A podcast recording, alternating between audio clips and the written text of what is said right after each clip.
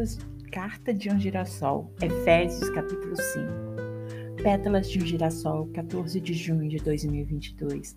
Olá, precioso girassol do Senhor. Como você está? Tem alguns dias que não nos falamos, não é? De alguma maneira, espero que você tenha tido uma experiência única com o papai. Vamos dar, vamos para uma nova aventura? Creio que durante alguma dessas nossas aventuras será para nossa correção sobre o que o Pai espera de nós e o que não o agrada de maneira alguma. Não deveria ser pesado para nós se tudo que nos interessa é fazer a Sua vontade, não é mesmo? Vamos começar com a nossa oração? Então eu oro daqui e você ora daí. Senhor Deus, Senhor Pai maravilhoso, Pai. Queremos te pedir a tua unção, a tua sabedoria. Envia sobre nós o teu Espírito Santo. Faça, Senhor, que nós possamos estar sempre na tua presença, buscando fazer tudo o que te agrada. Nos ajude sempre a buscar aquilo que tu quer para nós. Envia, Senhor, a tua sabedoria. Dai-nos a sabedoria para que nós possamos agir de acordo com a tua palavra e a tua vontade em nós. Em nome de teu filho Jesus. Amém. Agora, mãos à obra. Ou melhor, corações na palavra. No capítulo 5 de Efésios, Paulo nos convida a sermos imitadores de Cristo, como filhos amados do Pai, escolhidos por Ele e para Ele. Nos chama a vivermos em amor, como também Cristo nos amou, e por nos amar tanto assim, se entregou como oferta e sacrifício de aroma agradável a Deus por cada um de nós, para sermos comprados por seu sangue derramado na cruz e sermos livres e lavados nos nossos pecados.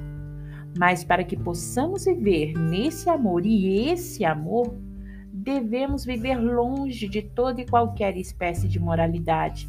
Não podemos viver saciando o que a nossa carne grita eu quero, eu quero, muitas vezes mais alto do que o nosso espírito. E se não estivermos fortalecidos e guiados por Deus, com toda certeza a satisfaremos e deixaremos o Pai entristecido.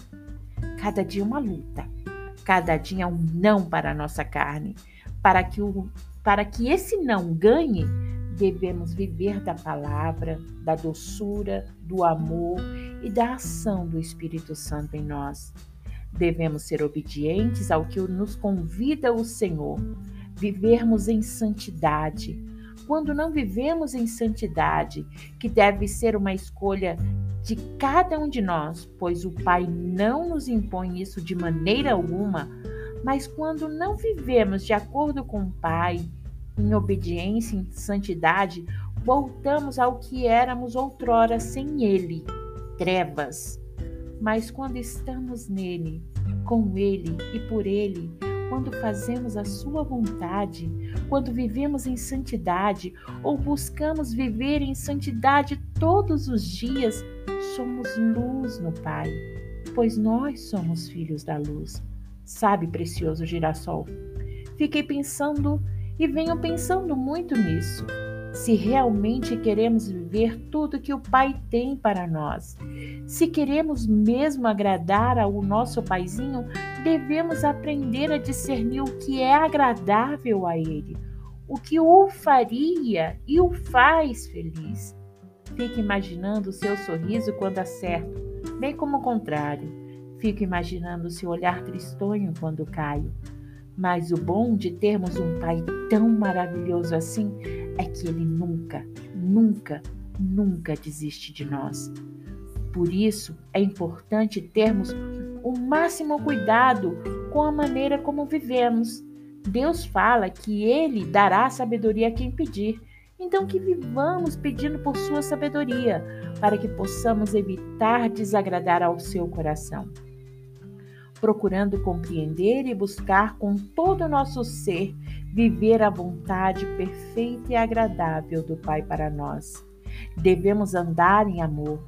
Quando amamos alguém, nos preocupamos em agradar, não é mesmo? Então, por que é diferente com o Pai?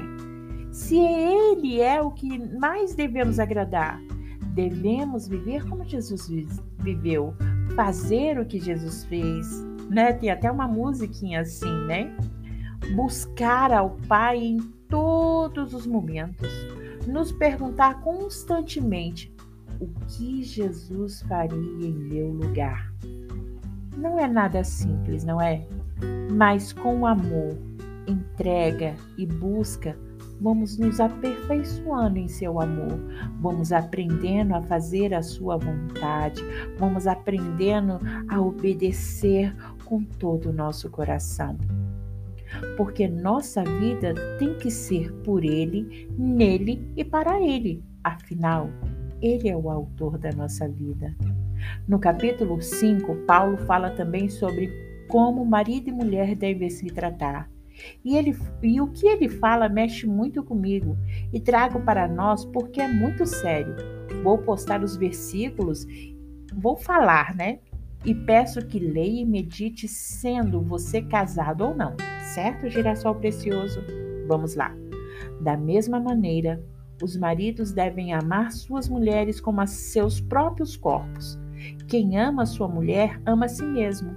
Além do mais, ninguém jamais odiou seu próprio corpo. Antes o alimenta e dele cuida, como também Cristo faz com a igreja, pois somos membros do seu corpo.